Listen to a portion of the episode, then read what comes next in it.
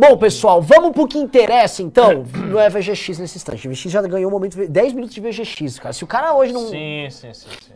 Estão dizendo que eu sou aprendiz de Ciro Gomes. Aprendiz de Ciro Gomes? Se eu fosse aprendiz de Ciro Gomes, eu tava brabo aqui, rapaz. É, veja só, seu filho do Veja só esse VGX, muito leve. É. É Ricardo Almeida.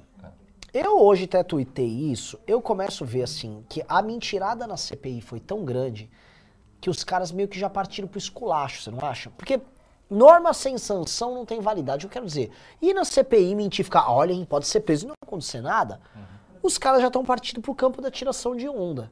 O que, que você tem a me dizer sobre isso? Porque eu tô começando a achar que essa CPI vai acabar vendo teatrinho, pro Renan Calheiros ganhar uns carguinhos, e aí as pessoas que morreram por conta da maldade e da falta de habilidade de organização do Estado brasileiro vão só ser usadas como instrumento para um cara ganhar um cargo aqui e o outro negociar outro cargo ali. É possível, é possível que esse desdobramento aconteça. Claro que a CPI ainda está aí, enfim, é, ela está em curso, então a gente não pode pressupor que nada vai acontecer, mas pode ser que isso ocorra. Só que eu acho, eu achei desde o princípio, desde a primeira vez que a gente comentou a respeito disso, que o efeito político da CPI não é tanto prender ou Pazuello, ou derrubar o Ernesto, ou prender fulano, ou responsabilizar o presidente, dizer que ele é diretamente responsável pela morte de 400 mil pessoas.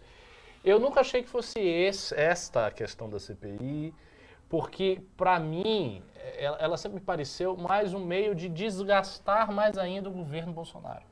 Por quê? Por que, que desgasta? Porque é uma coisa que está em evidência nos jornais.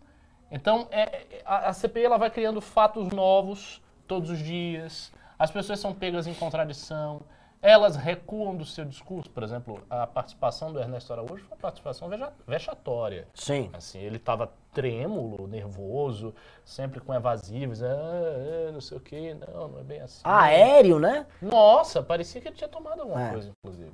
Posso fazer um parênteses? Claro. É um parênteses com uma pergunta. Você que vai fazer o parênteses, eu só vou colocar, vou encaixar. Ricardo, pra imagem gloriosa de grandes machos viris, lutadores, isso não é terrível que o Bolsonaro tem? Como é que a militância encara isso? Cara, a militância está dizendo, eu- como eu já falei, eu conheço vários bolsonaristas, a militância está achando todo mundo fraco. Hoje mesmo eu vi num grupo que eu tenho aqui, o pessoal dizendo que governo fraco, não fazem nada, não sei o quê. A sensação da militância bolsonarista há muito tempo, isso não é de hoje, isso só tem se aprofundado, é que o governo é muito fraco. A última vez que eu vi, tem, tem um- um- uma, uma rádio lá em Salvador, que é uma rádio bolsonarista. E eles têm lá um trabalho bolsonarista e tal.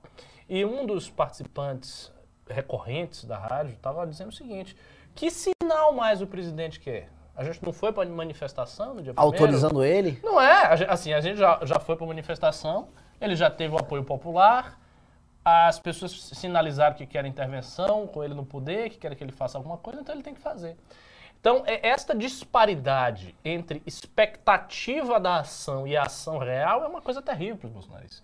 Porque os bolsonaristas eles não estão operando e não cooperaram na lógica do respeito à democracia. Então eles não querem saber de respeito à democracia, eles querem saber do presidente fazer alguma coisa contra os seus inimigos. É, é esse o ponto. O que o Bolsonaro vai fazer? E ele não faz nada, porque ele não tem poder para fazer. Então todas as manifestações caem no vazio, das manifestações não se segue nenhuma atitude autoritária do presidente que os bolsonaristas querem. A participação dos ministros na CPI foi, como eu disse, vexatória. O Ernesto estava claramente nervoso, não estava conseguindo encaixar nada ali, até recuou em relação ao seu discurso contra a China. tá? Que eu Ele- pergunto, ele como é que o Bolsonaro vai falar com uma... Ele recuou, porque ele está sob pressão. Não, não, é que e a militância? Porra, os caras estão lá, porra, vamos enfrentar a China, tem um plano com uma conspiração. É, um- é um buraco. É Só um faltou ele tomar vacina lá, velho. Exato. É assim, há há um buraco. O que, na verdade, ele se esforçou na CPI para dizer que a relação do Brasil com a China era uma relação muito institucional. E que a China não ia fazer nenhuma retaliação, porque a relação sempre foi muito institucional, uma relação de respeito. No máximo, assim, para não dizer que ele não falou nada, é, ele citou muito delicadamente que se podia fazer certas críticas à política chinesa e à política da OMS. Então, e- e- isso foi o máximo, assim, mas com muita sutileza, porque ele estava ali sob pressão. Então, existe um hiato entre a expectativa do militante e a realidade do governo. O governo Bolsonaro, eu repeti isso aqui inúmeras vezes, o governo Bolsonaro é fraco, é um governo fraco. E por isso mesmo, eu acho que esses temores exagerados, a meu ver, que existe, de que Bolsonaro vai fazer isso, vai fazer aquilo, não sei o quê, ele vai dar um golpe, ele vai tomar todo mundo, ele vai perseguir todo mundo, eu sempre acho que esses temores são infundados, porque eu vejo que é um governo fraco, é um governo fraco. Assim, não é um governo que está numa posição de avanço, ele não está avançando em lugar nenhum, ele não avança, ele está sendo recuado, ele está sendo forçado pelos seus adversários a recuar, recuar, recuar cada vez mais. Isso há muito tempo, estou desde 2019 que é assim. O Bolsonaro tem a dura tarefa de ir recuando e mantendo essa militância acesa com biscoito. Ele fica acendendo as pessoas com biscoito. Porque ele sabe que aquela. Não é possível, por exemplo, que a essa altura do campeonato, um cara como o Felipe Martins, que ele não é um idiota, ache que as manifestações populares que eles organizam são capazes de mudar alguma coisa da realidade política. Ele não acha isso. Ele pode até ter achado isso antes de assumir o poder. Em 2019, Mas, aquela isso, manifestação a primeira. que a gente teve a treta, ele achava que eles iam assim, Bolsonaro, faz aí o que você precisa fazer com o STF, que antes eu vou botar o povo na rua e você vai ver o que o povo vai fazer por você. Exato. E aí todo mundo vai ficar com medo é. e todos vão recuar por causa do medo do povo. Aquela primeira talvez eles tivessem essa crença. Mas essa altura do campeonato não é possível. Eles já viram, já foram várias. Sim, quantas manifestações eles já organizaram? Dezenas. Uma, duas, três, dezenas. Quer dizer, dezenas eu não sei. Não, dezenas, Ricardo. Assim, ano passado, 15, ano passado era todo fim de semana tinha é, ali entre, é. no primeiro semestre.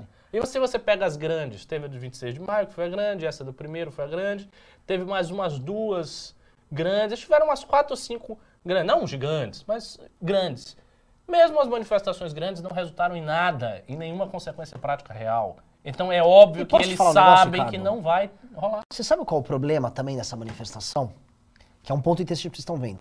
Se ela fosse uma manifestação com um tema muito menos ambicioso, ela seria levada a sério.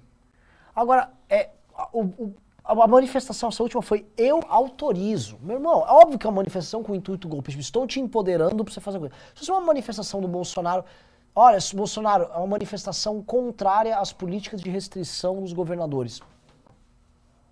Mas Aí. eles fizeram isso. Não, não, não, mas a, a não, manifestação, sim. isso estava no pacote, é igual falar que eu apoio a cloroquina.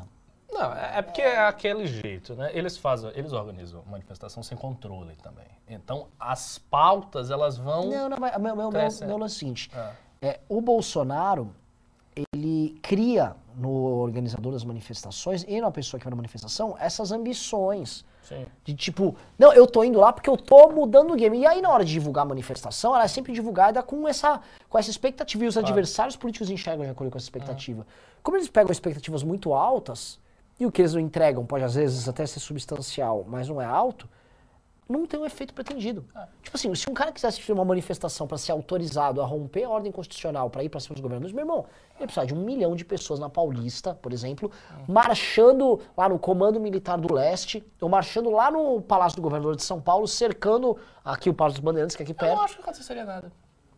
Eu nem digo que aconteceria nada, mas eu acho que assim, aí teríamos um problema institucional real. Entendeu?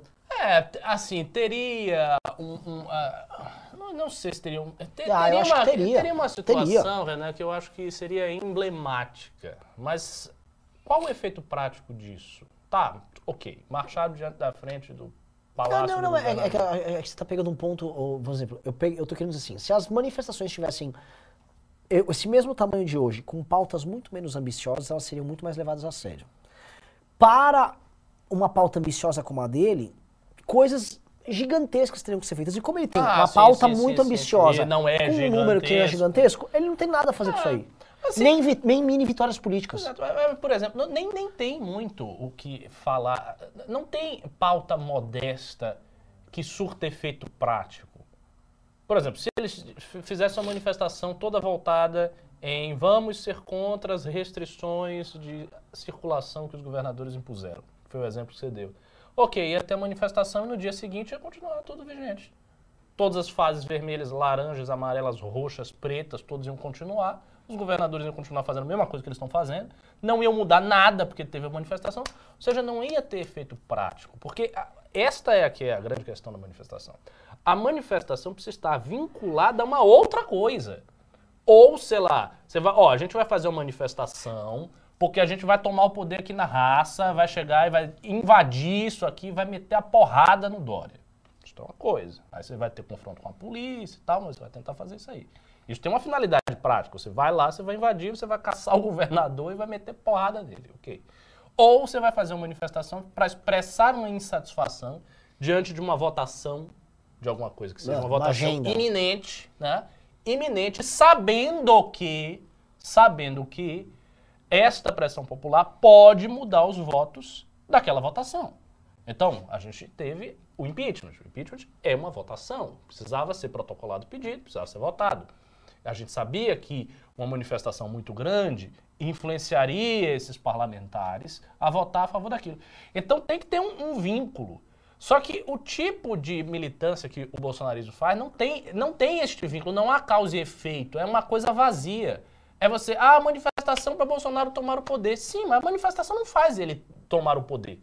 Se dissesse, ó, é o seguinte, vai sair tantas pessoas na rua e a gente vai tomar o poder aqui na raça. Vocês vão tomar o poder para mim. Vocês vão invadir tudo quanto é prefeitura aí do interior, do estado de X, do estado de X, vocês vão invadir com porrete, vai meter o, a, Eles vão fazer igual os fascistas faziam na. Exatamente, porque aí sim, você tomou o poder. Como é que você tomou o poder do prefeito, sei lá, de Colatina? É Porque você foi lá e você quebrou tudo, arrebentou, você estava armado, tirou o cara na raça, se sentou e começou e disse, ó, aqui o prefeito agora sou eu. Pronto. Isso é uma coisa, isso tem causa e tem efeito. Tem efeito prático, é uma coisa concreta. Só que essas manifestações do bolsonarismo não são assim. Então elas não são violentas. Isso é, isso é outro detalhe. Elas não são violentas. Elas são violentas no discurso. Mas você não vê uma gigantesca quebradeira depois da manifestação bolsonarista. Tipo, manifestação do Black Bloc robusta. Sai os caras com coquetel molotov, jogando, quebrando as coisas, indo pro palácio, arrebentando o palácio. Eles não fazem nada disso.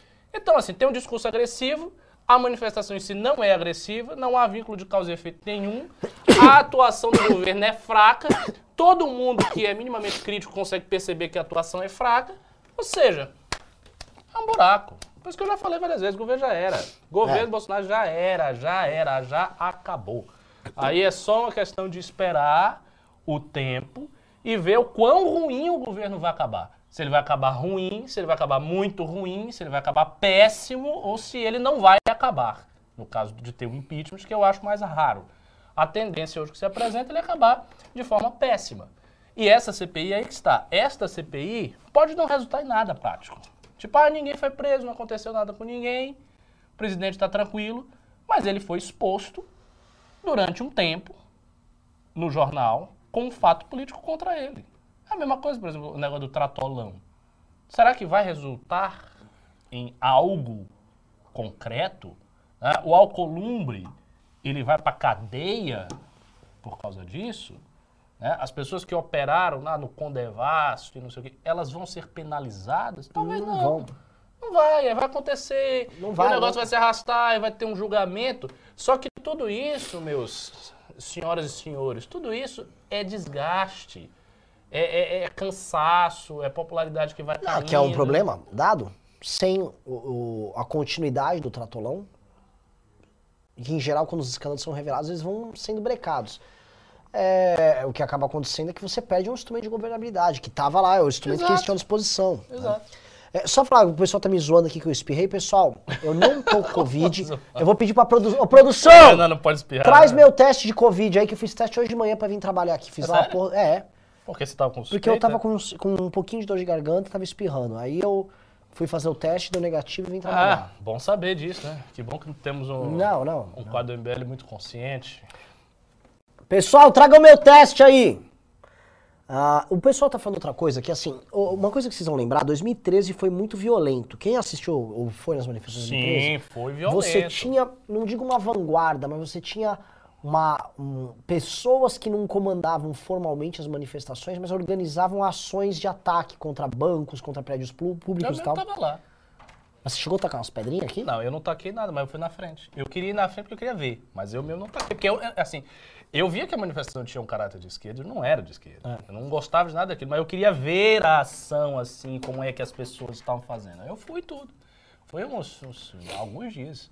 Fui lá, vi, fui na frente, a galera andava toda mascarada. Tinha gente, tinha gente que era engraçado, parecia um ninja, pelo menos lá em Salvador. A galera toda de preto, né? Só o olho aparecendo. E teve uns confrontos. Aí uma vez teve um confronto sério com a polícia. Eles fizeram um cerco assim de cavalos e tal. E aí eu corri, a galera começou a correr, meio Ó. desesperada. Mas foi uma manifestação de caráter violento mesmo. Não dá pra mostrar aqui pra câmera, ó. Mas, ó, negativo, ó. Bom, Negativo, não tem Covid aqui, tá?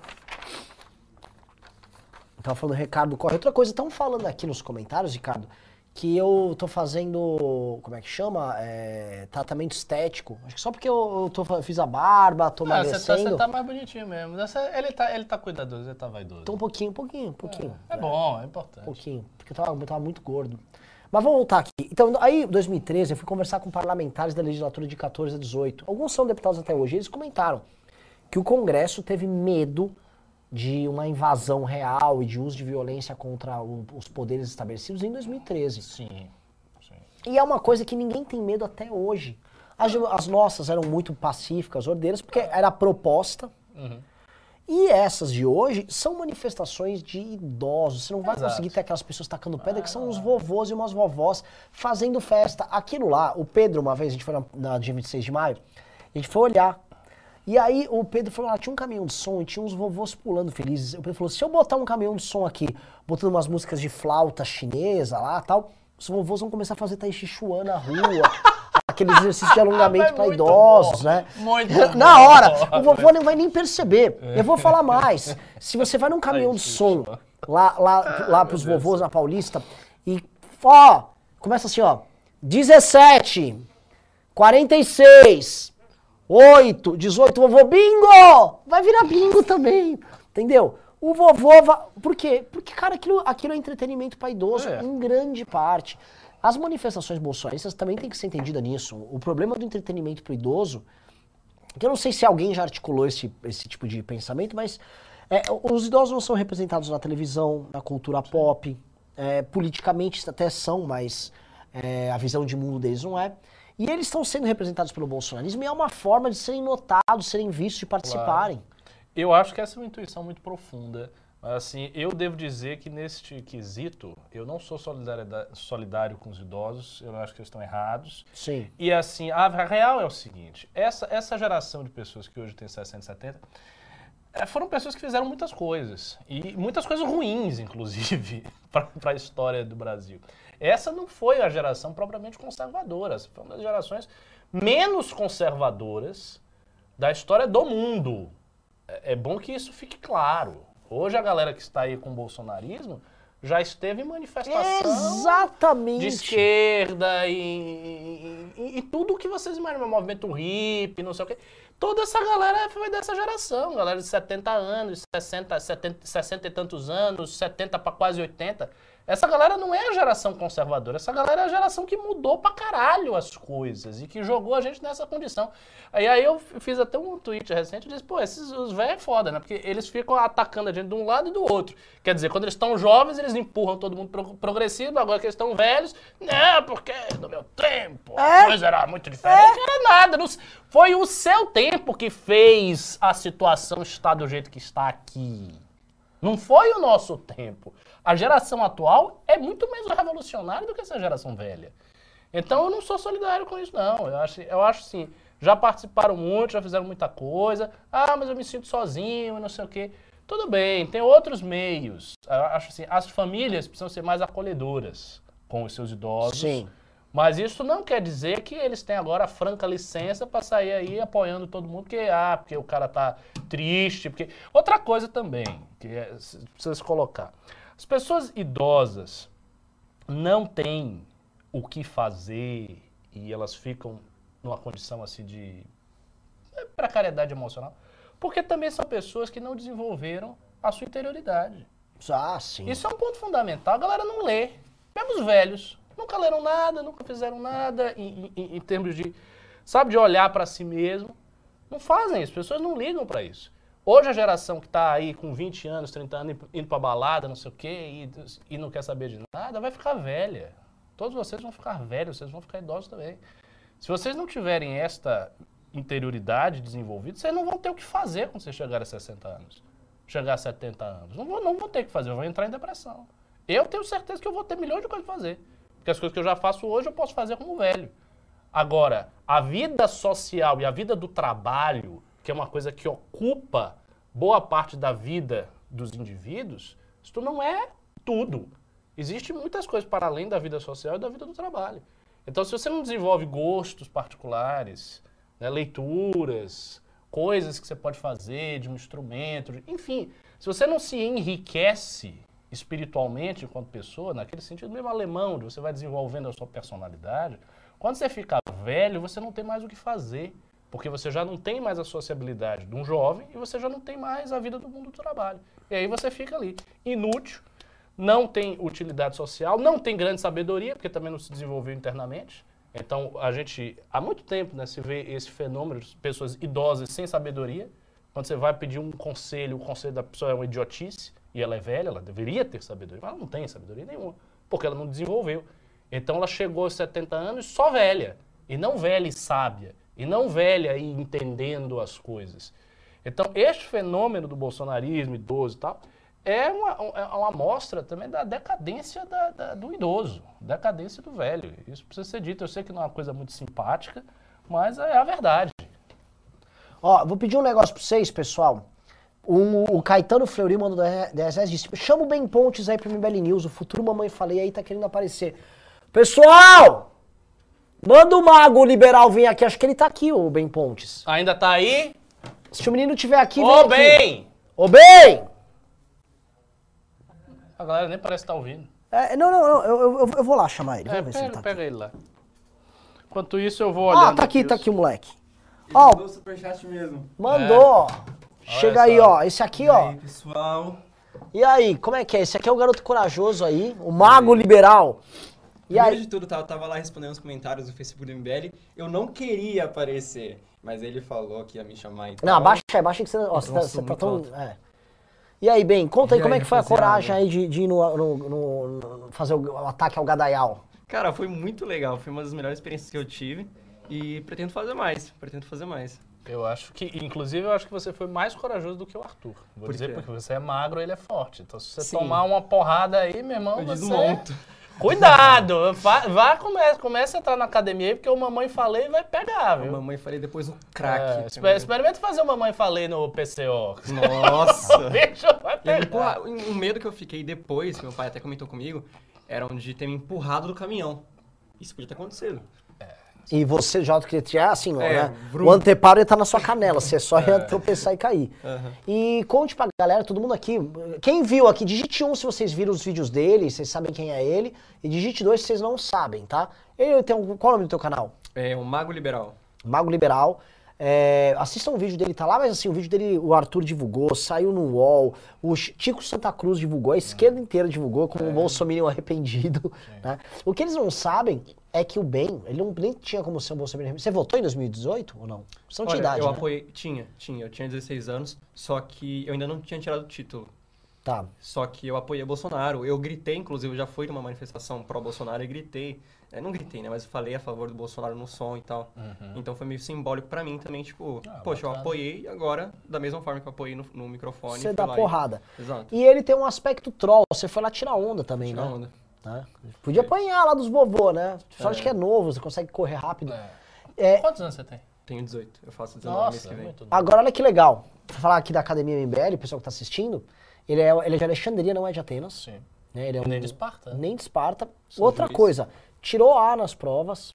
Então, ou seja, ele é um bom aluno, é um menino que estuda, tal, escreve. Redação dele, pela idade dele, muito decente. Não foi pequena, aplicado.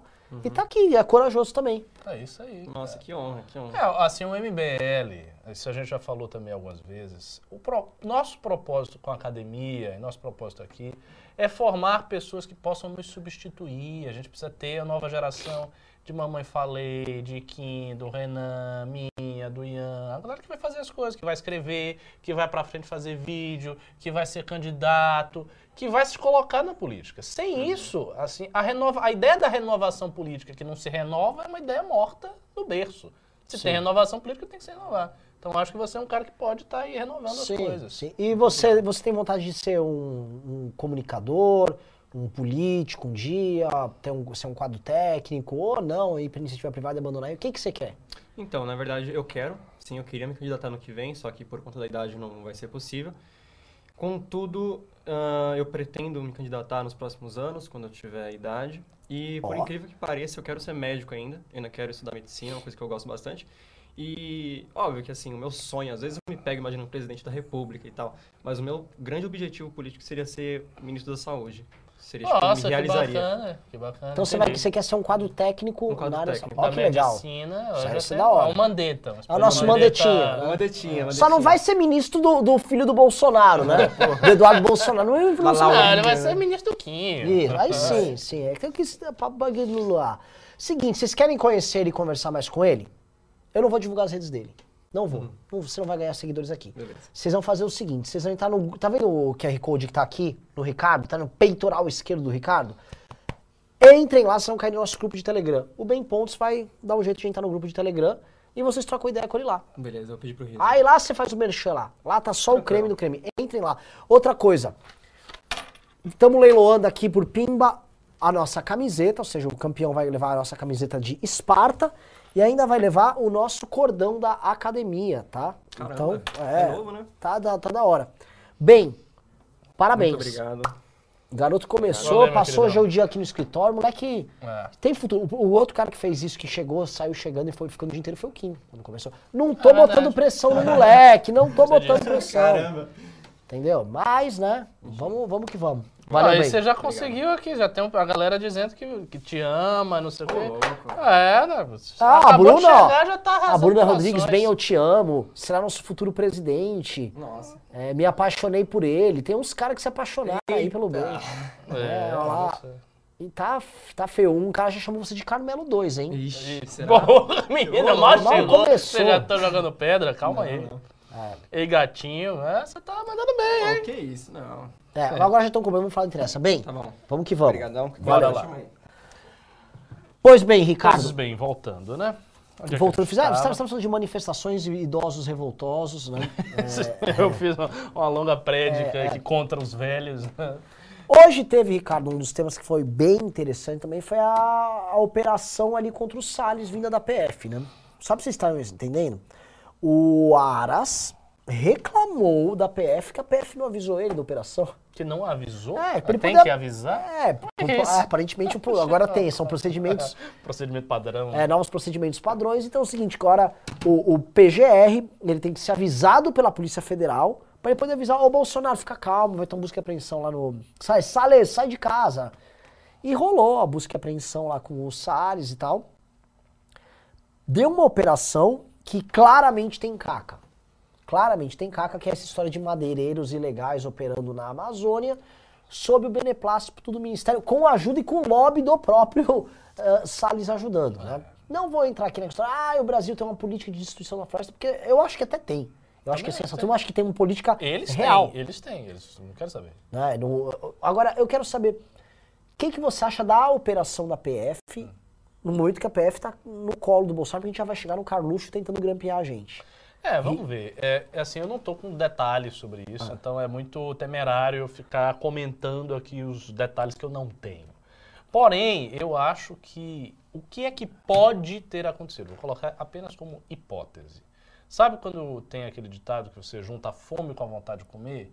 A política do Ricardo Salles e a do próprio Bolsonaro e de pessoas com essa mentalidade em relação à floresta é muito simples. Desmatem, temos que ter desenvolvimento econômico, a esquerda fica aí com a gritaria das ONGs, é uma esquerda improdutiva que não faz nada, só fica tentando impedir o trabalhador de fazer as suas coisas, então desmate aí. Aí vem. As madeireiras têm interesse nesse discurso. Então ele pode ter juntado isso aí com algum tipo de Exato. favorecimento. Mas é, o cara já tem esta ideia por razões ideológicas. Ou seja, para ele já tem que ser assim. Aí a madeireira tem um interesse. Né? O- é, lembrando, o Salles já teve casos de corrupção com ele, né? Sim. Né? O Salles tem um histórico aí meio, meio O complicado. Salles né? é um advogado safo. mas- Pois é, ele tem um histórico meio complicado. Então você bota lá um histórico meio complicado, um cara de histórico meio complicado no ministério, fazendo uma política que é harmônica à visão ideológica do presidente, uma visão tacanha sobre o funcionamento do meio ambiente. Aliás, uma visão que não é conservadora, como o Roger Scruton já mostrou no livro dele Filosofia Verde. O ambientalismo faz parte do conservadorismo. Aliás, nos dois livros sobre conservadorismo que eu estou lendo para preparar as aulas da academia, nos dois ele cita a questão do meio ambiente. Ele fala de como os conservadores eh, se organizaram para defender a Inglaterra bucólica, aquela Inglaterra dos old boroughs, né, dos condados, como aquilo era importante, porque a Inglaterra foi se industrializando muito rapidamente, e o, o meio ambiente inglês foi mudando, né? A indústria tem um impacto de destruição muito grande. Então existe toda uma corrente agrária do pensamento conservador, do pensamento conservador anglófono, inclusive. Então é uma coisa que em tese deveria ter sido recepcionado pelo Brasil, mas não foi. A direita brasileira, em regra, tá nem aí para isso. Quer mesmo que a, a, floresta se lenhe e acabou. Porque isso é coisa de esquerdista, de ONG, de índio. E ninguém gosta de índio, ninguém gosta de ONG. Então você junta essas duas coisas e fica claro. Assim, é fácil entender por que, que isso pode ser uma investigação que resulte no fato. Então a gente tem que ver o que a PF vai fazer. Agora, se o Bolsonaro pode intervir na PF, cara, eu acho, sinceramente, que onde o Bolsonaro puder intervir, ele vai intervir. Eu não vejo Bolsonaro tendo nenhum pudor para intervir nas coisas. O máximo que eu imagino, talvez ele tenha medo de fazer certas intervenções que podem qualificar a ação dele, presidencial, como um crime. Então, assim, ele, o, o, que ele pode tentar fazer é um, é um, tipo de intervenção informal. É conversar, chega o diretor da PF, não sei o que, os caras altos lá, e senta, conversa, que negócio é esse, o meu governo, ele faz um bom trabalho. E aí tem essa é, conversa. dá pra fazer um pouco mais, né? Porque você pode, por exemplo, se ele põe um cara dele na PF, é, isso. aí o cara troca as pessoas que estão atrapalhando, isso, né? Isso, isso. Mas, assim, tentar fazer de uma tal maneira que não configure um crime. Sim. Que não fique explícito Sim. que ele, sei lá, adulterou o resultado de uma investigação. Aquele... Pimba. Pimbaralho do Olim. Aliás, o grande campeão dos Pimbas, Olim Brandão. Pimbaralho teu. É, inclusive tá falando aqui do, do você fez um vídeo, vídeo do, do Ciro, e é. tal. É, pois é, então isso, isto pode ser, ser um problema, mas, mas eu acho que isso vem no contexto geral de desgaste do governo. Né? PF em cima do, do Salles, CPI, Tratolão. Qual foi a última notícia positiva que o governo Bolsonaro teve? É um desafio para você. Qual foi a última notícia positiva do governo? Positiva. Começa boa, aconteceu uma coisa boa com o governo. Dele, dele? Do governo. É isso. Assim, foi. Olha a dificuldade. Licenciamento tá. ambiental. Ó, olha, que não é nem pauta dele, Olha mas, assim, o quanto você demorou é. para puxar um fio. Sim. Né? A outra coisa positiva, que é lá atrás, foi o negócio do auxílio, quando sim, começou lá. Sim. Não tem. As notícias todas são negativas. Ele não tem notícia positiva. Não está acontecendo nada de bom. Não tem uma reforma positiva que está aparecendo. Nada de, nada de bom está acontecendo no governo. Nada. Zero. Então, assim, é uma situação que eu considero calamitosa. Eu nunca vi uma coisa dessa acontecer.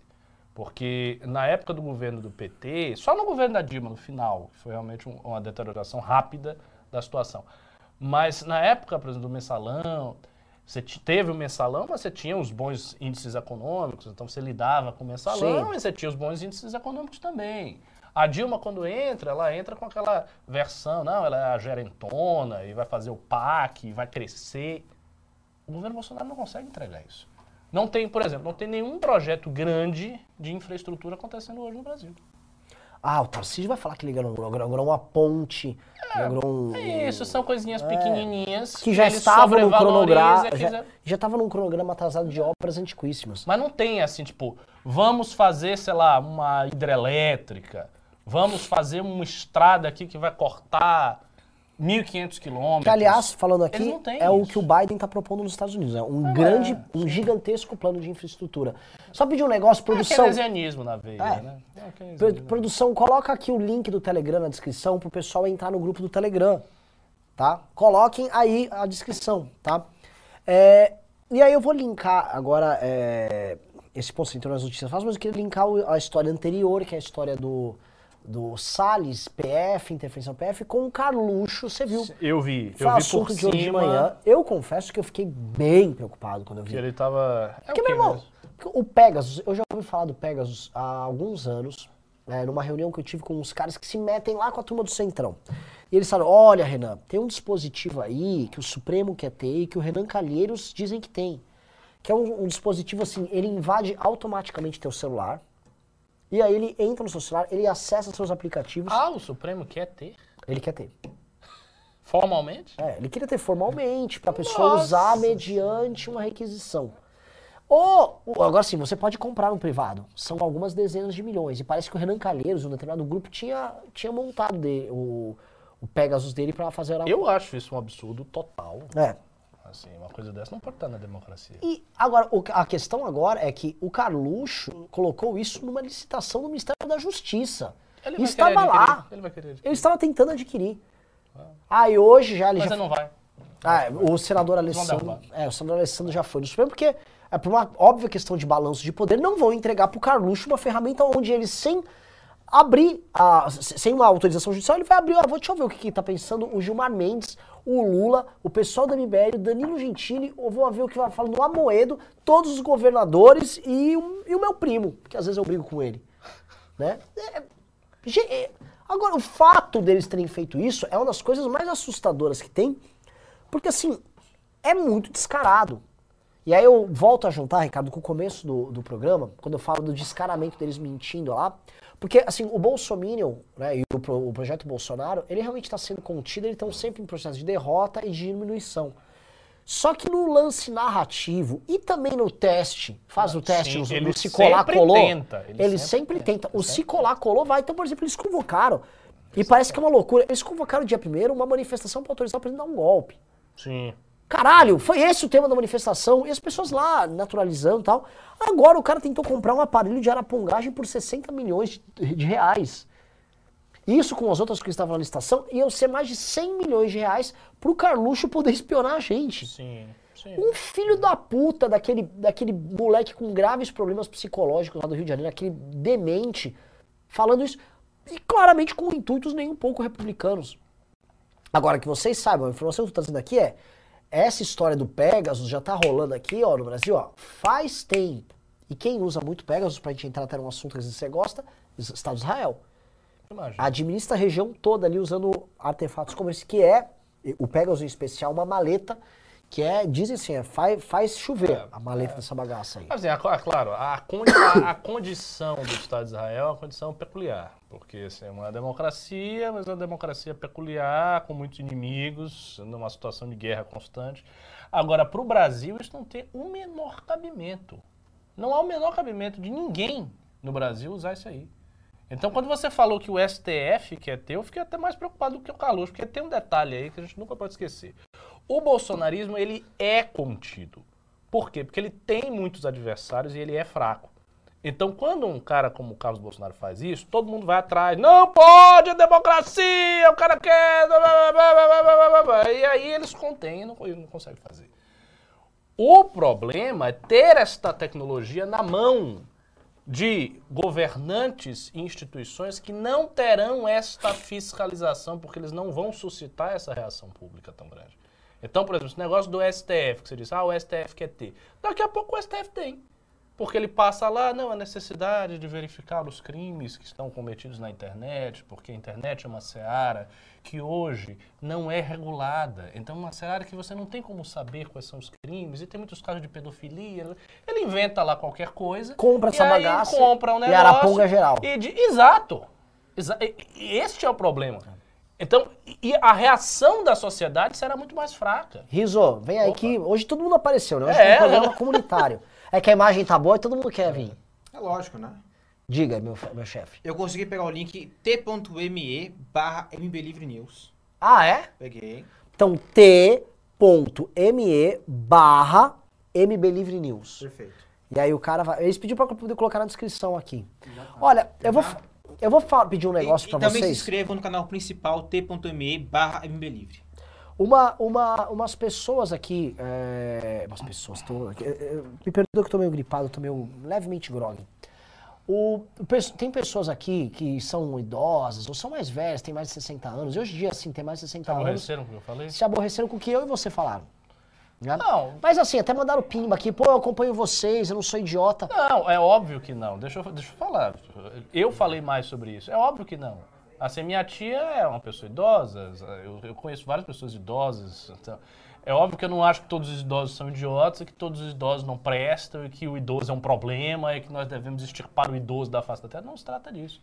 Trata-se de enxergar a participação política dos idosos nas manifestações bolsonaristas sem condescendência. Eu consigo entender perfeitamente quando o Renan chega aqui e ele lança essa ideia, que eu acho uma ideia profunda e real, de que o idoso está indo nas manifestações porque ele precisa ser valorizado, ele quer que a sua voz seja ouvida, ele quer que a sociedade o ouça, etc, etc. Tudo bem. A condição do idoso na sociedade atual é uma condição de silêncio, de isolamento, de distância dos membros familiares, até porque você tem um processo de erosão da família que vem ao longo de décadas a fio. A família nuclear é uma família erodida, né? uma família que já está assim, quase esfacelada. Então isso acontece com idosos e eu consigo entender. Mas eu também preciso observar que parte da condição do mundo atual é tributária, ou seja, ela decorre da ação histórica das gerações anteriores, entre as quais estão as pessoas que vão nas manifestações do Bolsonaro. A história humana é livre. As pessoas fazem aquilo que elas querem, que podem. Por exemplo, a gente não está aqui organizou o MBL, a gente podia estar tá apoiando o Bolsonaro. Então nós podíamos estar tá apoiando o Lula. Então o espírito humano tem liberdade para atuar. O fato é, as gerações anteriores à minha geração, a geração dos meus pais, a geração dos meus avós e até para alguns a geração dos bisavós, estavam entre as gerações na história do Ocidente, desde o Iluminismo, das mais revolucionárias e das mais eh, eh, das que operaram mudanças mais drásticas. Basta falar da, de todas as mudanças que aconteceram na década de 70, na década de, set, de 60, 70 e 80. Então há uma responsabilização também dos próprios idosos pela condição de erosão das famílias, pela condição que nós estamos, e por isso eu não enxergo com tanta condescendência. Eu entendo tal, mas eu não vejo com tanta condescendência. Eu acho que ele não deve fazer Não, isso. mas não pode, a gente não pode ver a nossa geração. Aí até tem uma coisa engraçada. É, a gente é muito crítico com a geração dos mais novos. Ih, o mais novo é um idiota tal. E é, em geral é, sim. Mas a gente não pode também deixar de ser crítico com as gerações anteriores. E eu vou falar um sintoma disso, pra vocês estão acompanhando, que eu vi nas nossas manifestações e que é presente nessas manifestações agora e que foi alvo de uma discussão enorme no Twitter fazem, algum, faz uns cinco dias. O que, que foi? Teve ou um aniversário do Cazuza, alguma coisa relativa ao Cazuza rolou agora. E aí os bolsonaristas falavam, é, o Cazuza já atacava, né? Sua piscina tá cheia de ratos, não sei o quê. E por quê? Porque para muitas das pessoas que foram nas manifestações, ouvir as músicas do Cazuza, as músicas do próprio Raul Seixas, aquela solução é alugar o Brasil, que eram músicas que eram utilizadas no período de combate à ditadura militar Sim. e que foram trilha, aquela Brasil, mostra a tua cara, do Cazuza, eram músicas que elas eram ah, trilha sonora de uma determinada luta, que foi uma luta linga, linkada a atores políticos naquela época, sendo bem claro, do campo da esquerda. E eles ficaram com uma memória afetiva e aí eles vêm hoje resgatar isso nas manifestações. Então, assim, eles pediam, É. não, vamos põe a música do Cazuza. Tinham trilhas sonoras de manifestação, tinha que fazer playlist de manifestação sei. com essas músicas. Por quê? Porque a galera que ela tinha um vínculo afetivo ali, mas nem sabia. E aí a treta colou no Twitter que o pessoal de esquerda começou a pegar recortes do, do, do Cazuza falando, eu sou de esquerda, É eu odeio a direita. Ele é era, ele tinha um, é ele tinha uma, um álbum, o último álbum dele chama Burguesia. E a música É. burguesia chama assim, a burguesia fede. Sim, Tipo, sim, sim, sim. Oi! Exato, Então- eles todos. Né? O pessoal tá, então assim, o, o lance que eu acho que é tem que ser entendido é, obviamente que tem idosos que não são equivocados, que leem mais, até que tem- houve uma cultura de leitura maior nos, nos tempos anteriores e tal, mas que também, não estes, tem uma parte pa- bem grande deles que estão fazendo caca e estão cagando nas gerações vindouras, porque muitos deles estão tratando aqui como se fosse, por exemplo, o seu The Last Dance, a sua última grande chance de fazer Isso. algo. E assim, as pessoas já fizeram muita coisa, né? Elas, Sim. Não precisa, ela não precisa estar em evidência o tempo todo. A geração atual precisa estar em evidência. As pessoas que têm 30 anos, que têm 20 anos, que têm 25 anos, que têm 35 anos, essa galera tem que fazer, a nossa geração tem que fazer as coisas, pô. Pra gente deixar o mundo melhor pra geração do bem, que tem 18. E pra ele fazer coisas aqui, pra ele deixar o mundo melhor pra gera- geração próxima. Para os outros. E aí você vai vivendo e você também vai se aposentando das coisas. Essa ideia de que você está no centro da realidade o tempo inteiro, isso é um grande problema geracional. Uma coisa que você citou, inclusive, em alguns MBL News. Como essa geração dos baby boomers não deixam que a geração deixa, não é? mais nova ascenda. Elas, eles ficam em cima. Tipo, é como se fosse uma tampa. É. E o cara não consegue sair. né? E, e assim a gente vê isso. E o bolsonarismo dos idosos é parte desse fenômeno. É. Aí os caras aí que continuam e não sei o quê, não, a gente tá com a razão, todo mundo aí tá errado, não sei o. Não, não estão com a razão, não, vocês estão errados. Ponto. E, e tá errado. E vocês têm que sair do, do, do, do jogo agora. Deixa o espaço para as outras pessoas. né? Então, enfim, fica esse recado. Não tem nada contra idosos por si, por si mesmos. É, minha tia, inclusive, é idosa e bolsonarista. ainda cima. Mas no meu caso, eu ainda tenho uma justificativa, porque a minha família é realmente conservadora desde sempre. Nunca foi uma família que é de esquerda e mudou. O pessoal sempre, sempre foi assim, da- de uma linha ma- mais, dura. Né? Meu avô era militar do- da época do regime e tal. Então sempre foi essa linha aí. Mas tem muita gente que não era. Então a galera que era de esquerda, não sei o quê, papai, mudou de cabeça e resolveu agora ser pró-família, estou aqui A maioria. defendendo a Eu, maioria. eu vou dar um exemplo dessas músicas dos anos 70 do pessoal curtindo. Eles iam É, nas pois manifestações. Vou dar um exemplo. Caminhão do Vem Pra Rua não tinha muito discurso. Era só música. Era 80% música, 20% discurso. Aí o pessoal ficava botando umas músicas, aí o pessoal, é isso aí, Brasil, mostra a tua cara. Aí esse cara que vem dizer dançando." que eu sou um esquerdista, É. quando sempre fui conservador, quase de, de, de nascença, aí o cara vem, é porque o MBL, esse pessoal. Aí É. você olha, assim, há 40 anos atrás, o cara tava lá, né, falando do, do, do de Che Guevara, querendo ir pra Cuba. Ah, me poupe. É, é, é foda. É, ah, eu entrei nisso porque eu falei do Carluxo, onde que eu tinha entrado? Eu nem sei, a gente tava comentando Pegasus. ah, é, lógico, do tá. risco, né? do É. que- e só retomando isso. Eu acho que o risco maior não é o Bolsonaro. Porque é aquela coisa. Você tá certo, é lógico. Quando, quando os caras fazem, vem, ah, vem todo, todo mundo em cima. Mas o STF vem todo mundo em cima? Não vem. A sociedade fica inerme. E mais do que isso. Como eles são muito mais inteligentes, você tem agentes públicos no Brasil que são muito mais inteligentes. Bolsonarismo é grosseiro. Então, quando o Bolsonaro faz um negócio desse, é capaz do cara dizer: é isso mesmo, é pra pegar os comunistas que estão aqui subvertendo. É. Os caras são. Eles dizem, eles são muito explícitos. Tudo que eles fazem, assim, tem que ficar evidente. Não, eu tá postei disso, aí uns caras ficavam no Twitter. Tá com medo, né, MBL? Foda isso. Se o STF adquirir o negócio, não vai ter isso. O Barroso não vai estar dizendo, ah, eu tô de olho, tô de olho. Nos pré-iluministas ele não vai fazer nada. É nos pré-iluministas. vai adquirir a parada, vai ficar lá quieto. Mesma coisa, mesma coisa com o PT. Se o PT adquire um negócio desse, vai ser feito num contexto de discurso que é um contexto de defesa da democracia. Exato. Aí eles produzem um estudo com É.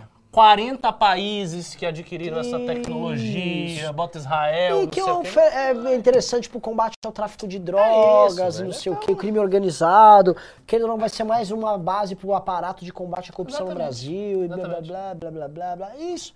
E vamos falar a verdade, vocês estão nos vendo aqui, é, eu tava lembrando, é, o Copano fez um vídeo nos atacando, e eu respondi o vídeo, eu lembrei aqui daquele do final de 2018, começo de 2019, quando eu gravei uns vídeos atacando o STF. E eu vi, né, que assim, era um discurso duro contra o STF, não era um discurso pedindo fechamento do STF, igual aquele vagabundo lá falava, mas ahn, lembrando um momento, né, o STF acuado naquele momento. Sim. A CPI da Lava Toga não passou por uma assinatura, Falou Flávio? né? E naquele período ali, eles todos com medo, tendo que se adaptar. tá. Vejam, daquele momento até hoje, como o STF ganhou força. É. Veja, assim, como eles estão poderosos hoje. E mais, e a elite política tradicional, em grande medida, mais Mesma forte. coisa, tá tudo... Cara, o, o chamado sistema, ele fortaleceu muito com Bolsonaro. Bolsonaro foi uma benção para essas pessoas. Essa é real.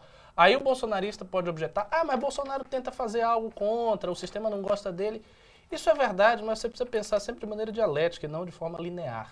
Isso é você pensar de maneira linear, você tem que pensar de maneira dialética. Bolsonaro, ele não cedeu para o sistema que ele queria. Mas ele foi forçado pelas circunstâncias, porque havia uma circunstância de corrupção que eles queriam esconder a todo custo. E aí ele teve que entregar os instrumentos de controle e de fortalecimento na mão desses caras todos. Ele entregou na mão da classe política, ele entregou na mão do STF, ele foi entregando na mão. Porque ele queria esconder o negócio lá do Flávio.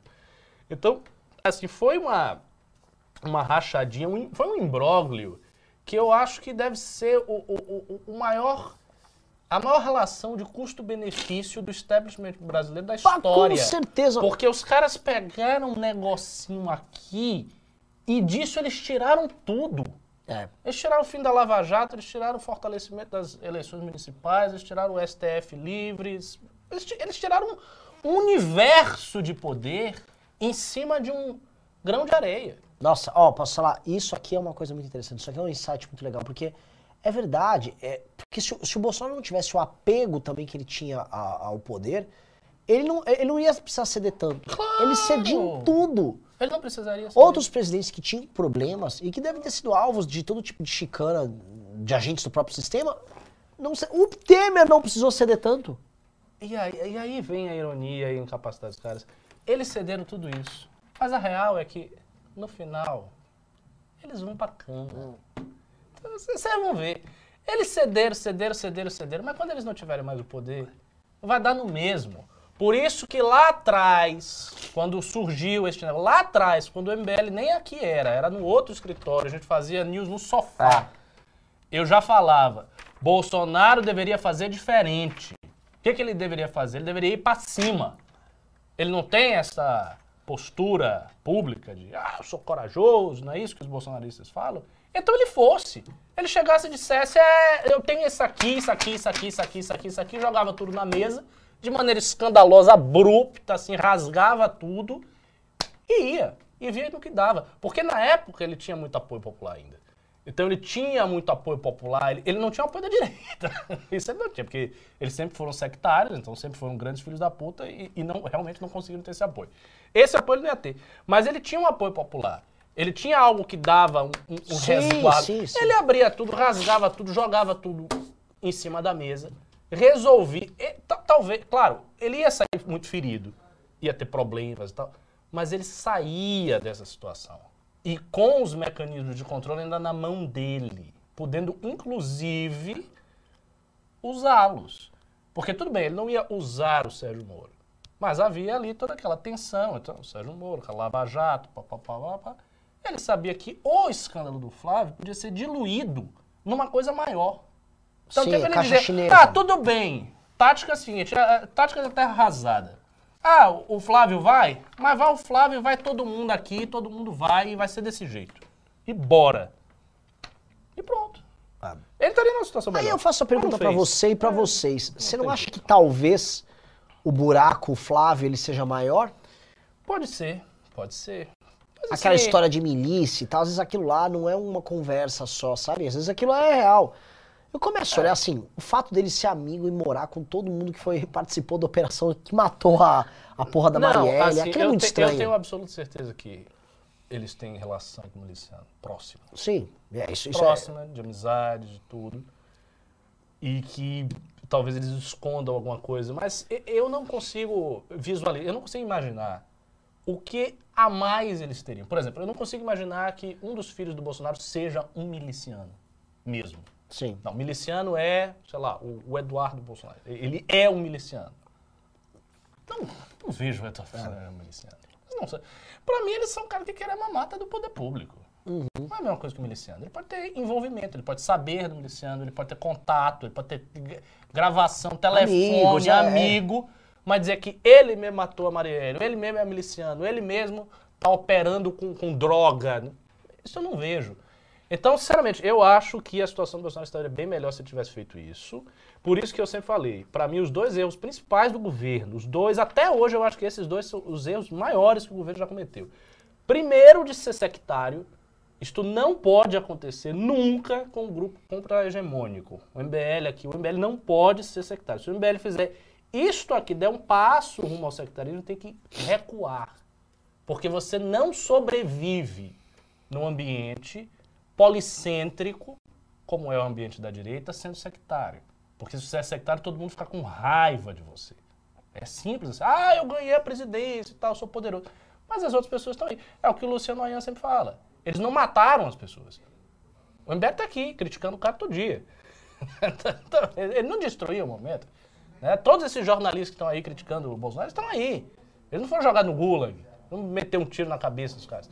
Então, uma vez que eles não tinham esse poder, eles não vão ter esse poder, eles não deveriam ter sido tão, tão sectários. Eles poderiam ter sido mais cordatos, gentis no trato, para você criar uma relação de amizade e de simpatia que faz com que, quando você erra, a crítica até vem, mas ela vem mais redonda.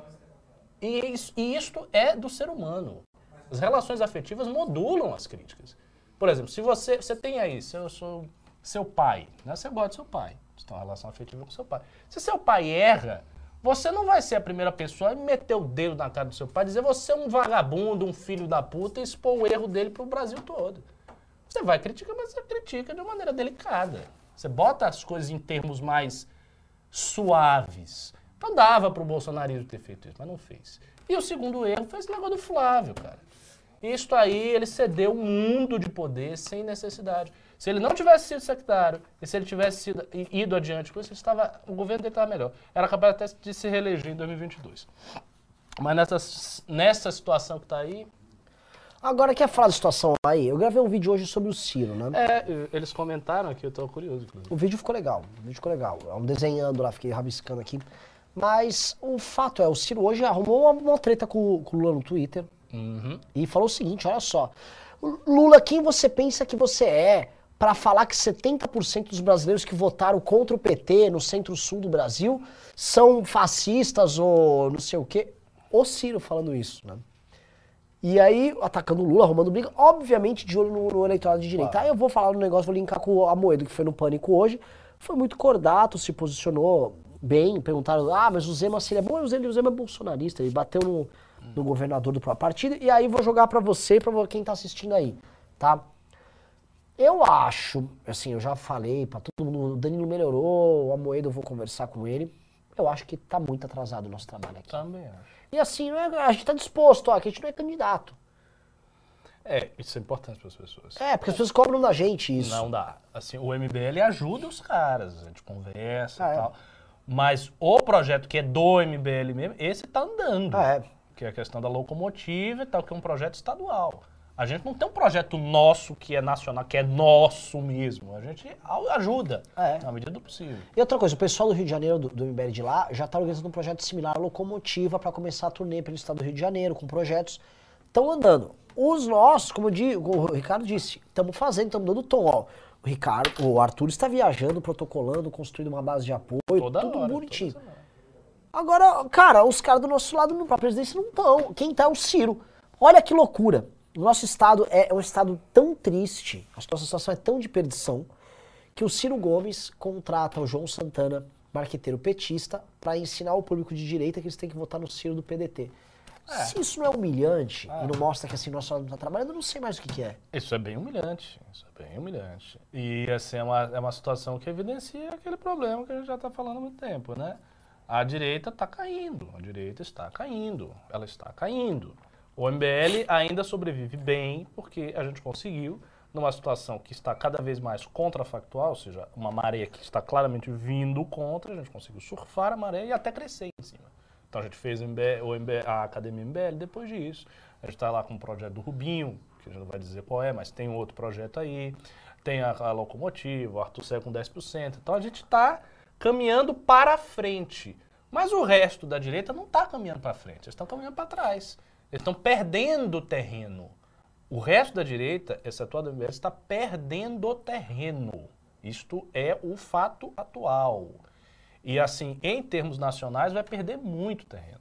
Eu acharia assim patético e horrível um segundo turno Ciro e Lula. Seria uma coisa sim, vou falar para você, cara. Medonha. Dado medonha. as condições atuais, se eu olhasse o seguinte, ó, Amoedo, Danilo, Manhã andou ali e tal, blá, blá. O segundo turno é Ciro e Lula. Porque o Ciro, nessas condições, o Ciro tira o Bolsonaro do segundo turno. Não sei. Ainda assim, não sei. Eu acho que o que aguarda o Bolsonaro é terrível. É, não. E outra coisa, assim, eu- e quando eu as concordo. pesquisas mostrarem- que a guarda E Bolsonaro é quando as terrível. pesquisas mostrarem que o Ciro, se o Ciro se isolar em terceiro, as pesquisas vão e mostram que o Ciro ganha do Lula no segundo turno.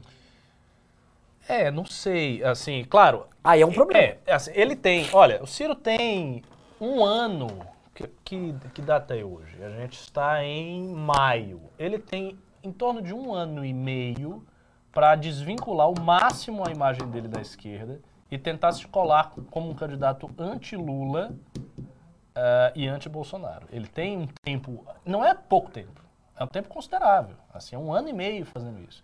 E a gente sabe como é a carência do público de direita, que esse é outro detalhe. A esquerda, o público da esquerda é um público carente, até certo ponto, mas menos carente.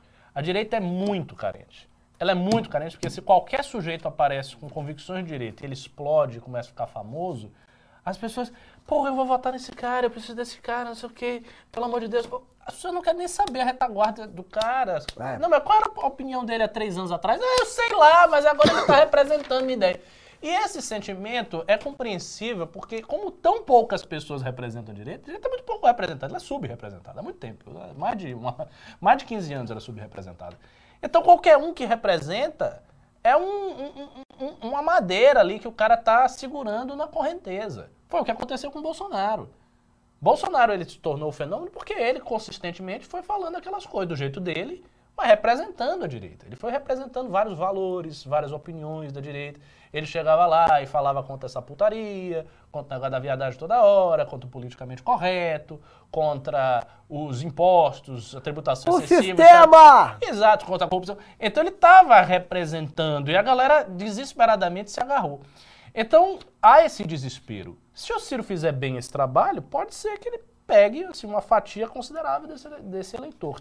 Mas eu Ricardo. ainda acho que tem uma dificuldade, porque hoje em dia tem uma coisa, ah, a política é rápida, ninguém lembra. Mas tem um fator que é o fator rede social, que o fator rede social atua como um fator de memória.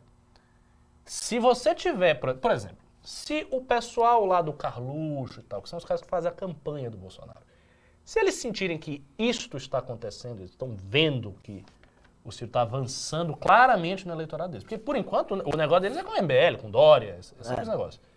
Eles podem girar a mão. Então, eles podem começar a atacar o Ciro, coisa que eles não fazem. E aí eles vão atacar o Ciro, não no plano econômico, nada disso, eles vão atacar o Ciro mostrando que o Ciro é um esquerdeiro. Então eles vão tentar, né? Não tem aquele. Deixa eu ser cuidadoso aqui. O trans, né? Do, do PDT, do Salabete, isso é verdade. Eles vão ficar lá mostrando o cara com trans e dizendo: ah, todo mundo. Tá vendo esse cara aí, o Ciro, ele vai querer que seu filho seja um trans. E não sei o que. Ali, ó, quando ele falava do, de. Sérgio Moro, não pode. Mas, Também é difícil. Mas do Lula, e não sei o que, ele tava com a Dilma.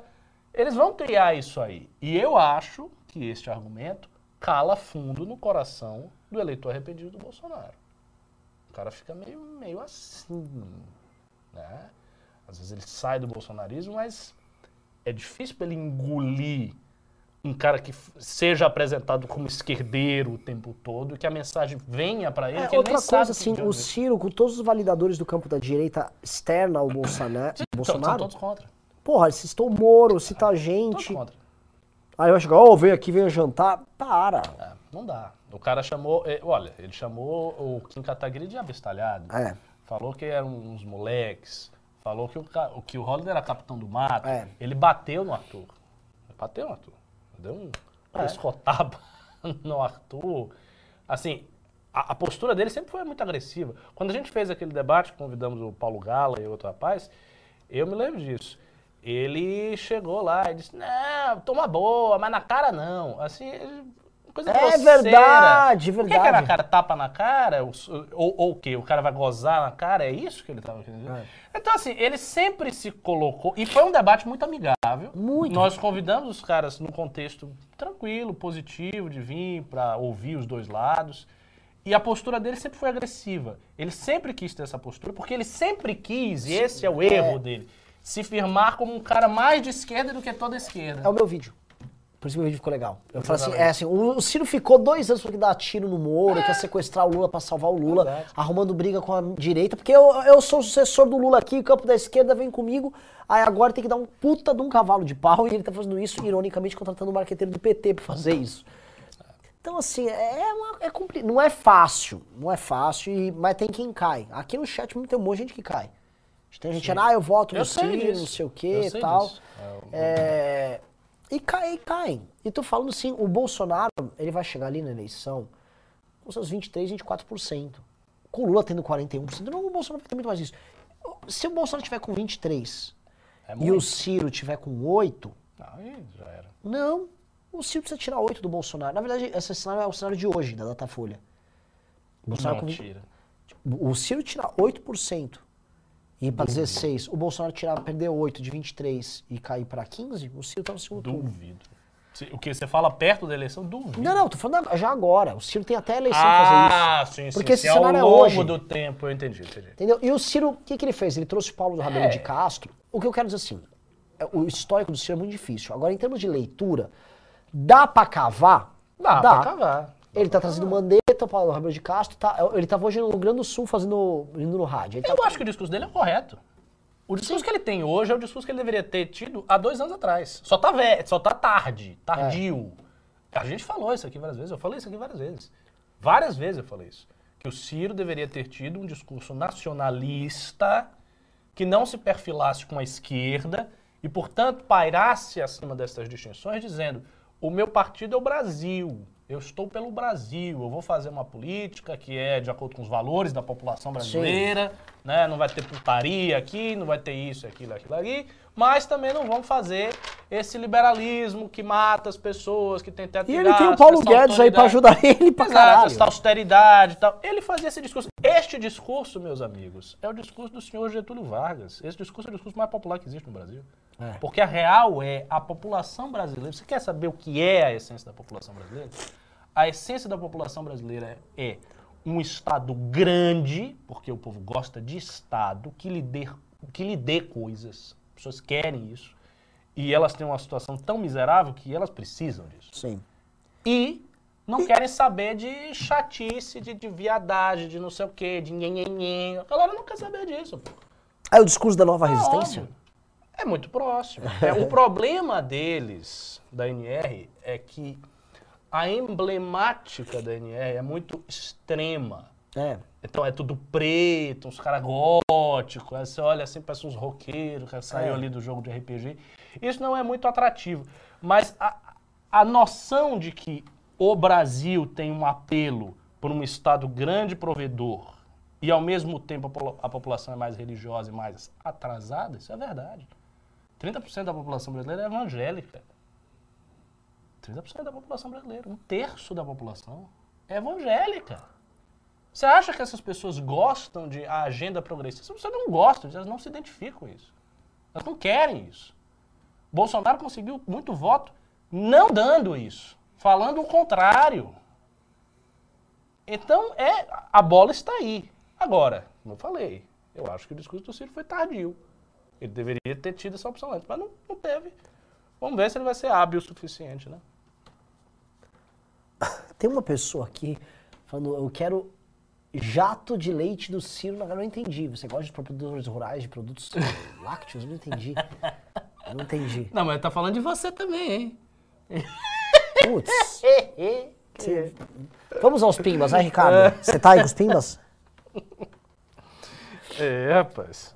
Vamos lá. Cadê aqui? Cadê aqui? Cadê aqui?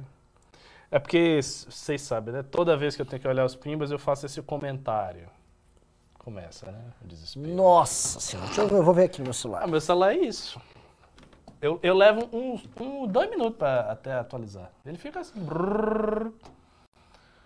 Não aguento mais isso, viu? Quem, quem me botou nesses grupos todos foi o Ian. Ele disse que seria uma coisa boa pra Academia MBL, mas eu já tô puto com isso. Toda vez que eu olho o celular é essa mesma chatice.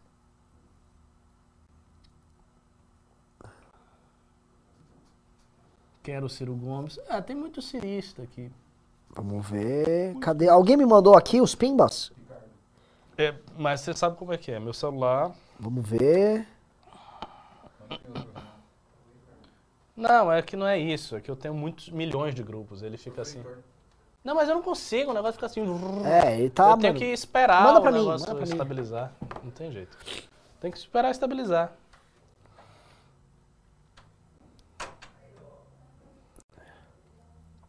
Porque ele, ele vai atualizar. A questão é que ele vai atualizando as mensagens. Os caras estão me chamando de ranhento. Pessoal, eu tô com o nariz entupido mesmo. É. Mas vim fazer a live mesmo assim.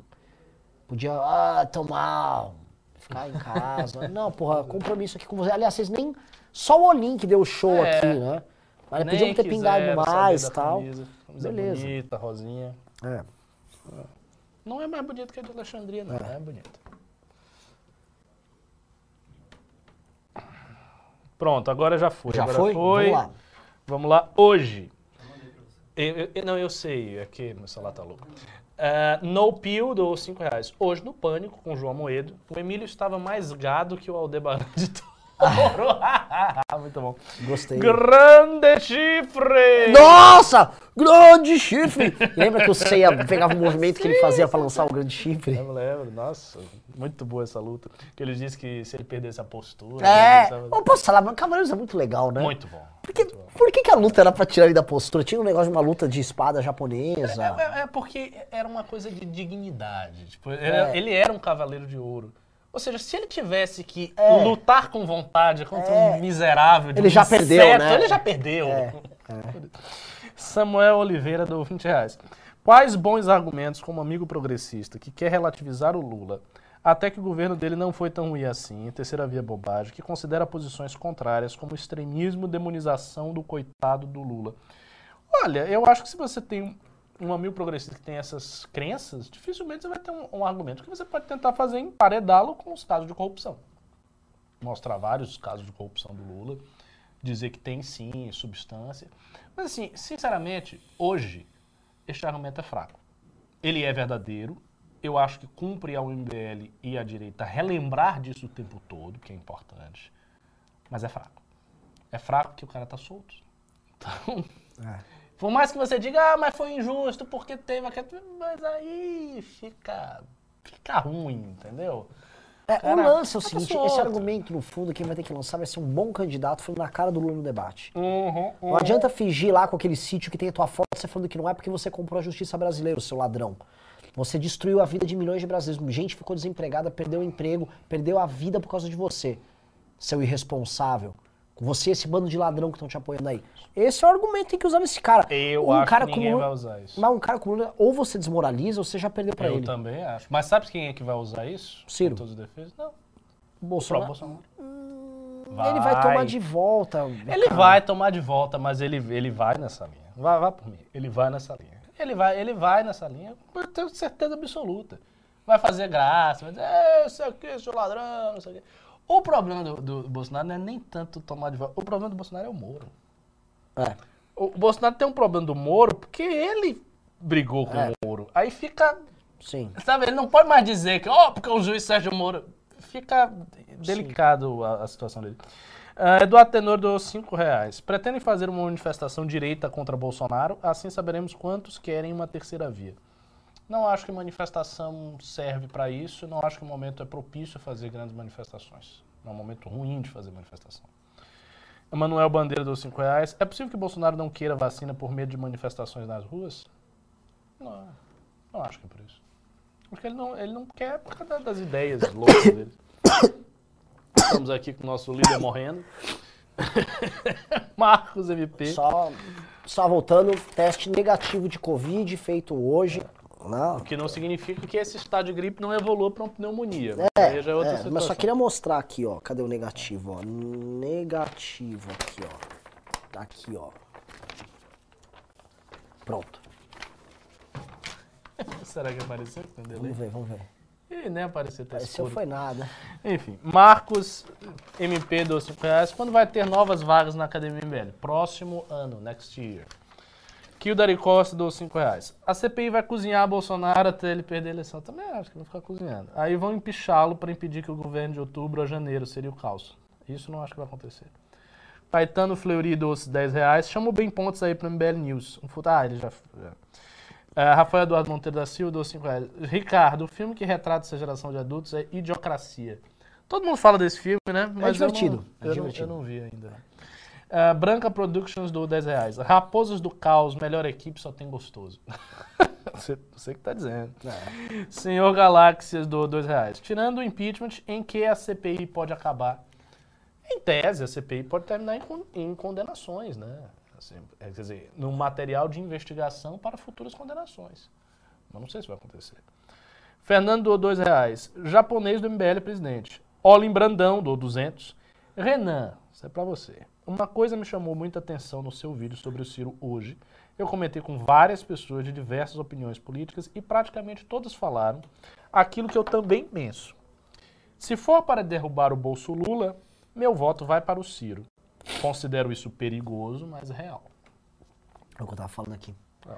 Porque é o seguinte, vai, é, vai haver um repúdio ao Lula natural, a busca de uma alternativa que não, que, a esses dois, e a situação do Bolsonaro vai estar muito deteriorada. E eu acho que, meu, tentem pensar, galera, isso que eu já tô sabendo. Os partidos aí que estão no centrão, estão com o Bolsonaro, ninguém vai estar com ele. O Republicanos da Universal não vai estar. Sabendo que o Republicanos já não vai estar, a Universal não tá, a Record não tá, uma parte das igrejas não vai estar.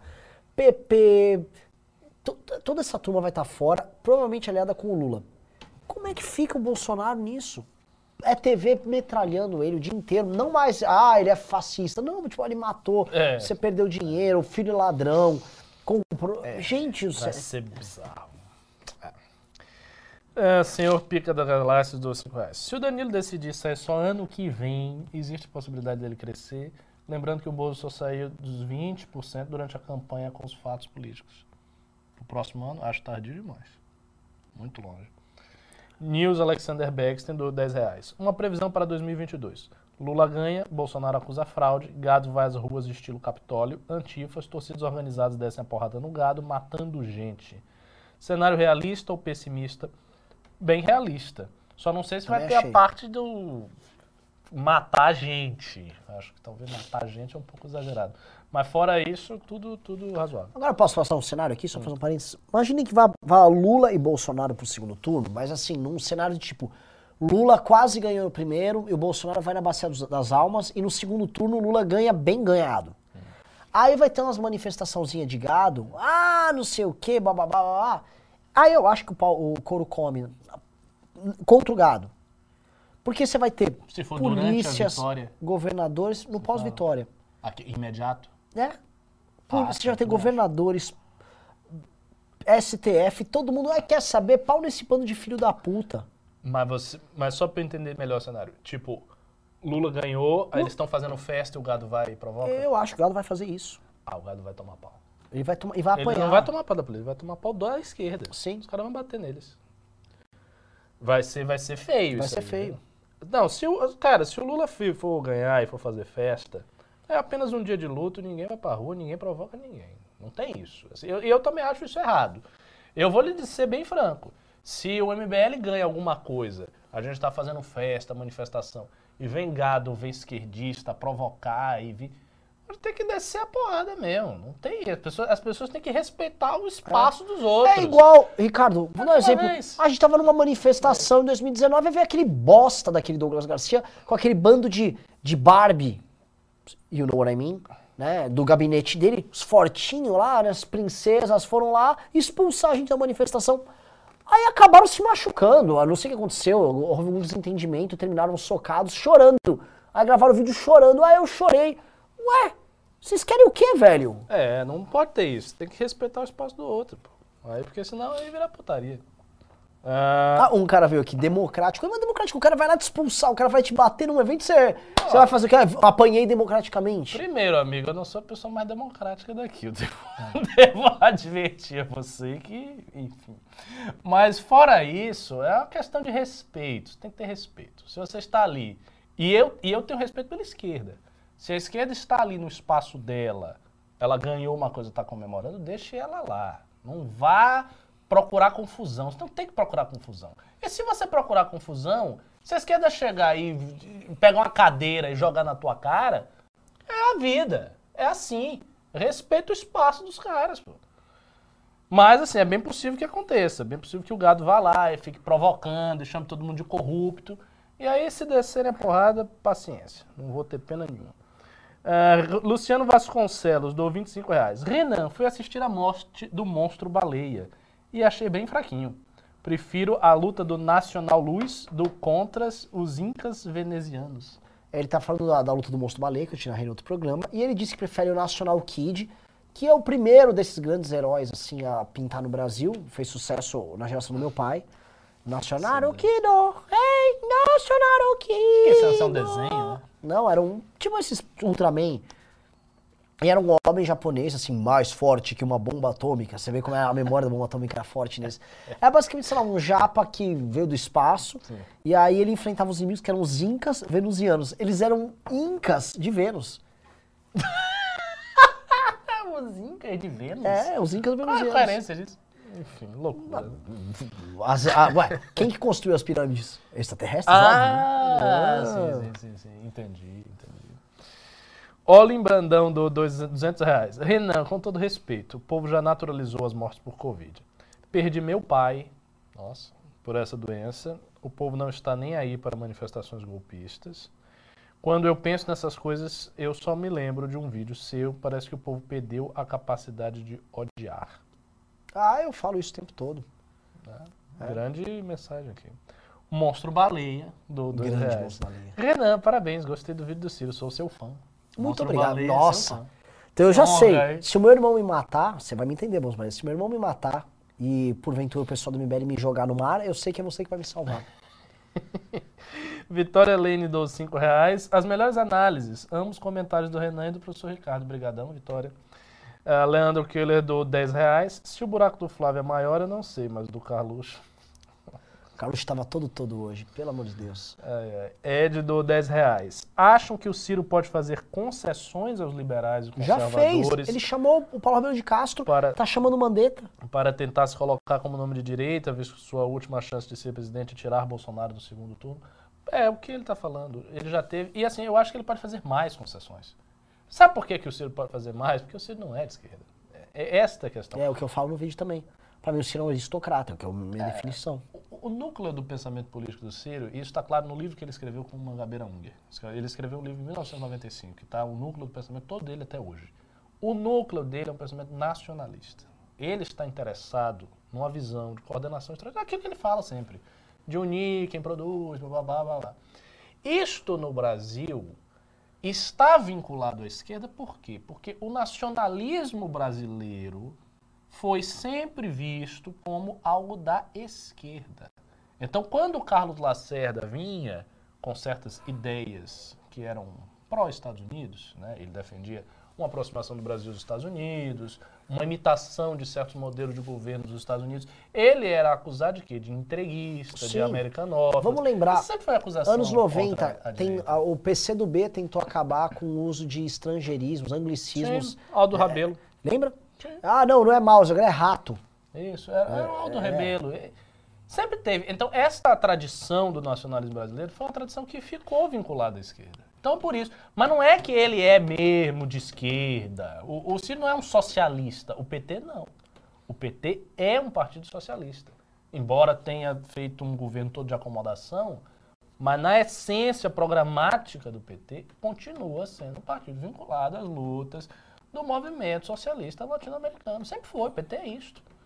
Tanto que, veja, é o PT que tem verdadeiros vínculos com a esquerda latino-americana. Com Maduro, com o pessoal do Sendero Luminoso, com Foro, com Mujica, com Chaves. com- É o PT, nunca foi o Ciro. O Ciro até faz. Ele até pode defender alguma coisa a título de defesa da soberania. Mas não é um vínculo real, orgânico. É diferente. Essa é a diferença. Ah, vamos lá. Nossa, fechou aqui meu celular. Pera, pera, pera. Eu já vou, é só abrir aqui a senha. Eu tenho uma senha muito básica no celular, porque senão eu esqueço. Atílio José do dois reais. O Holiday copiou a locomotiva mesmo? Como é que é? Como é que é? O Holiday copiou a locomotiva? Ele está copiando a locomotiva? Eu não sei, eu não acompanho as coisas do Holiday. Monstro Baleia do dois reais. Vocês acham que o Ciro consegue esse discurso emplacar? Talvez. Mastrange do ouvinte. Fala, Renan e Ricardo. Tudo bem? Tudo bem. O que o Amoedo, o Gentili e o Muro precisam fazer para se viabilizarem caso queiram?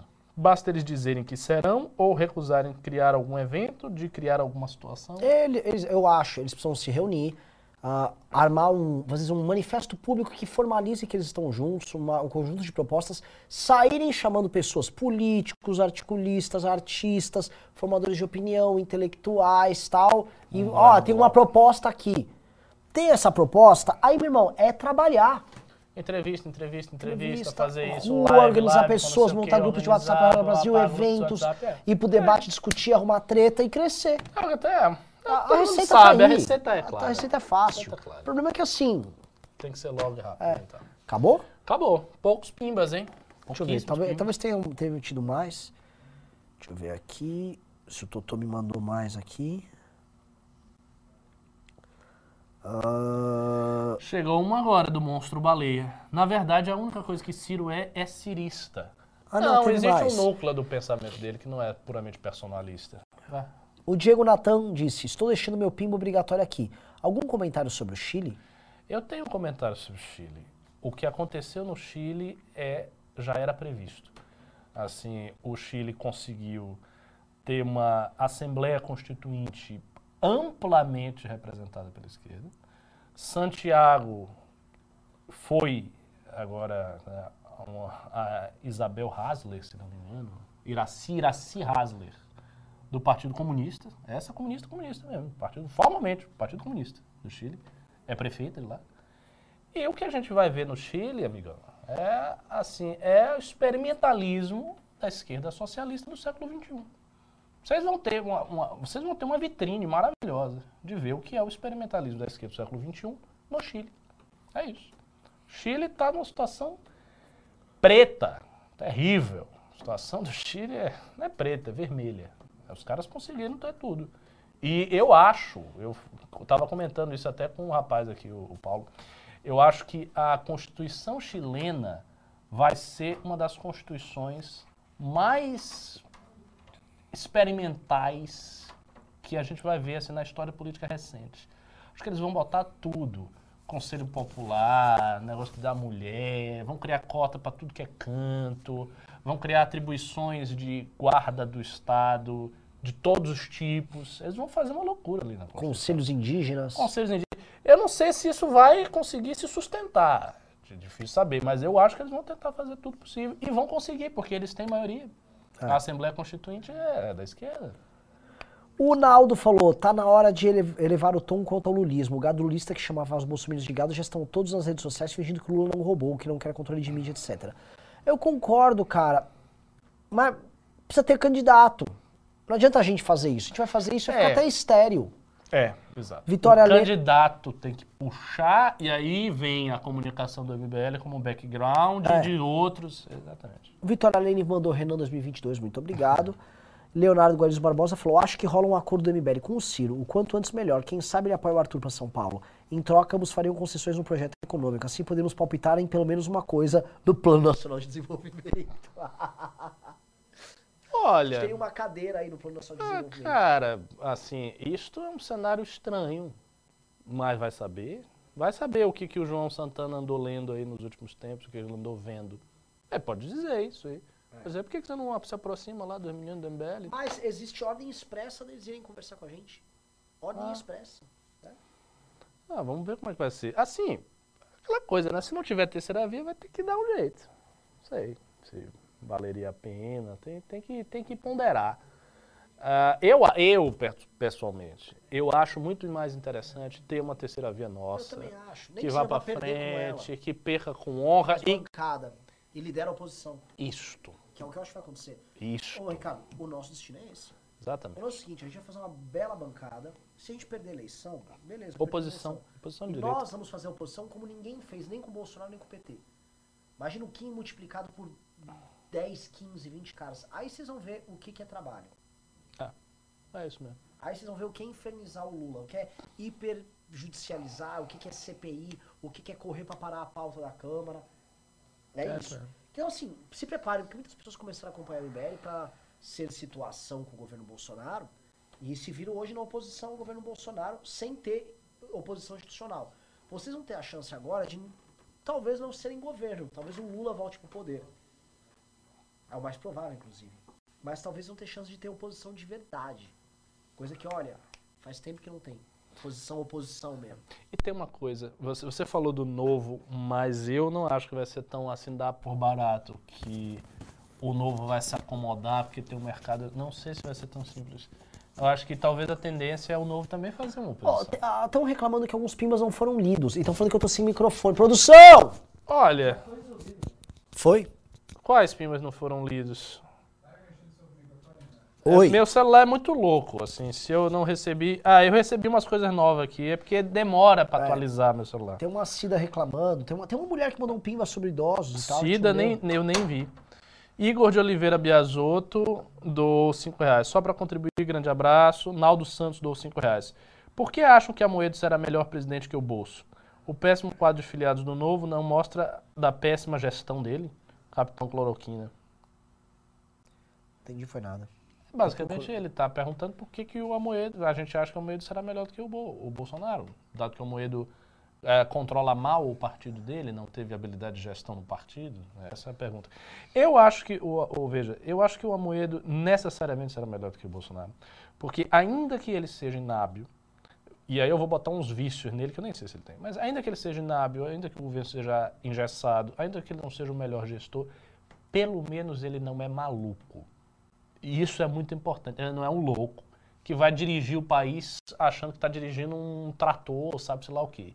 Isso eu tenho certeza Quem? que ele não é. O Amoedo. Ah, sim. Ele não é doido. Do trator, o Cid Ah, sim, sim, sim, sim. não, não tinha nem, nem, nem pensado nisso. Ah, Matheus Nóbrega do dois reais. Explique a questão de novo de Batman e Star Wars. Eu não vou explicar a questão da prova que foi.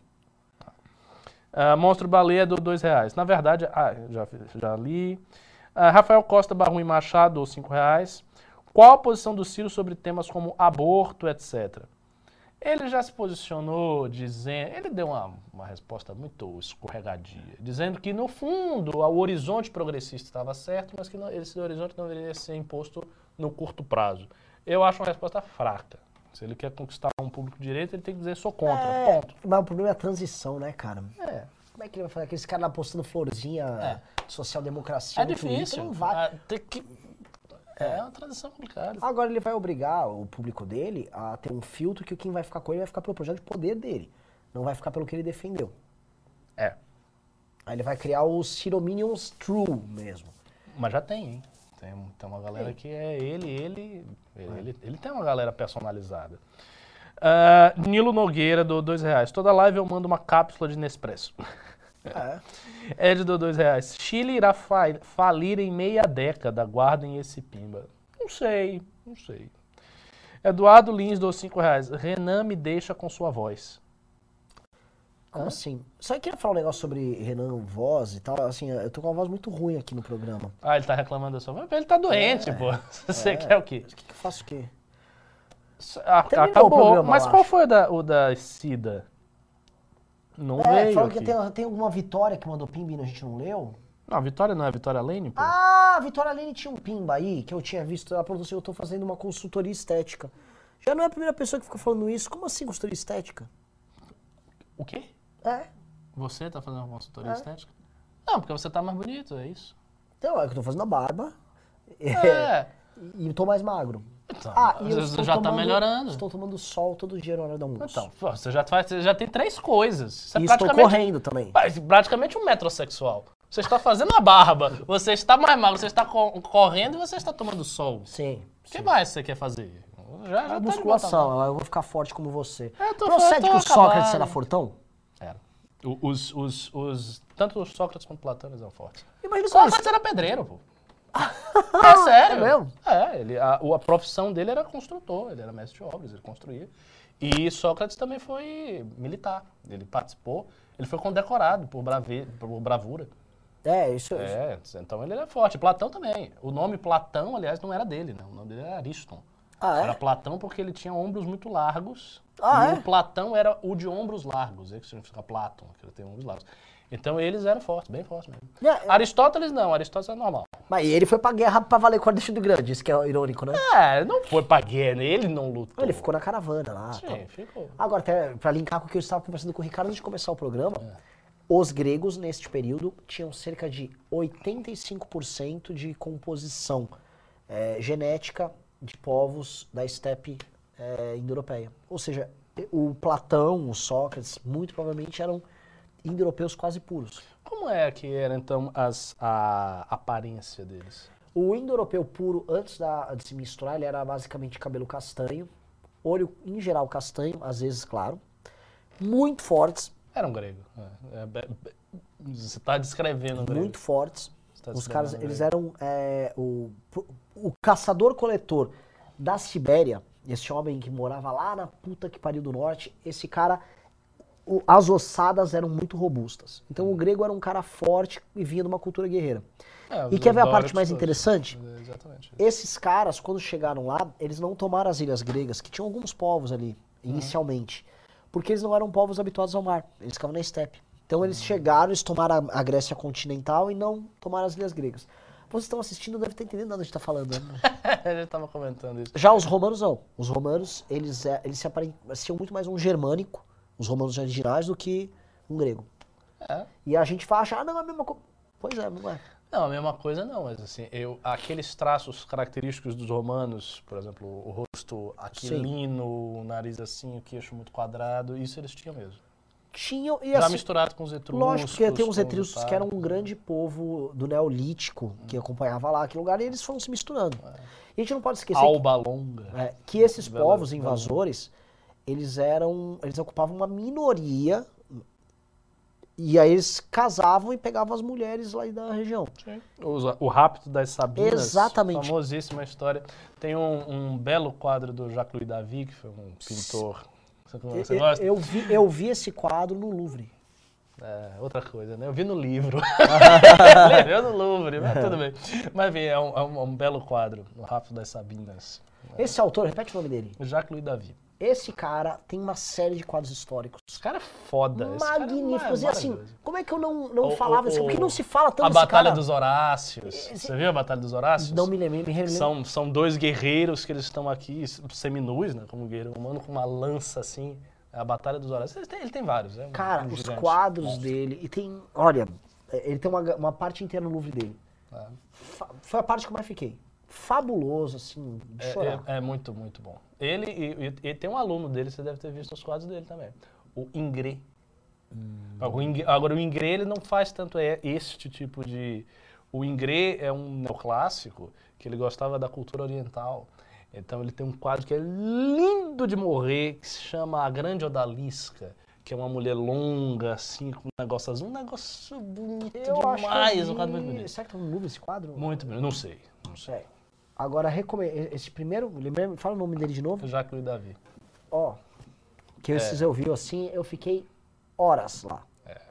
Horas. Foi a parte do Louvre que eu mais fiquei. E também a parte de história antiga, de. Puta, pedaços roubados lá da, da Babilônia inteiros. Sim, sim, sim. né? Fabuloso. Enfim, va- vamos. Vamos, vamos. Pessoal, valeu. Goodbye. Obrigado. O cara que boiando aqui no News super aleatório. É, tivemos um momento aqui aleatório. É, vamos, vamos fazer isso mais vezes. A gente fala assim dos assuntos, depois a gente fala de algum assunto da nossa predileção. Sim. Fui!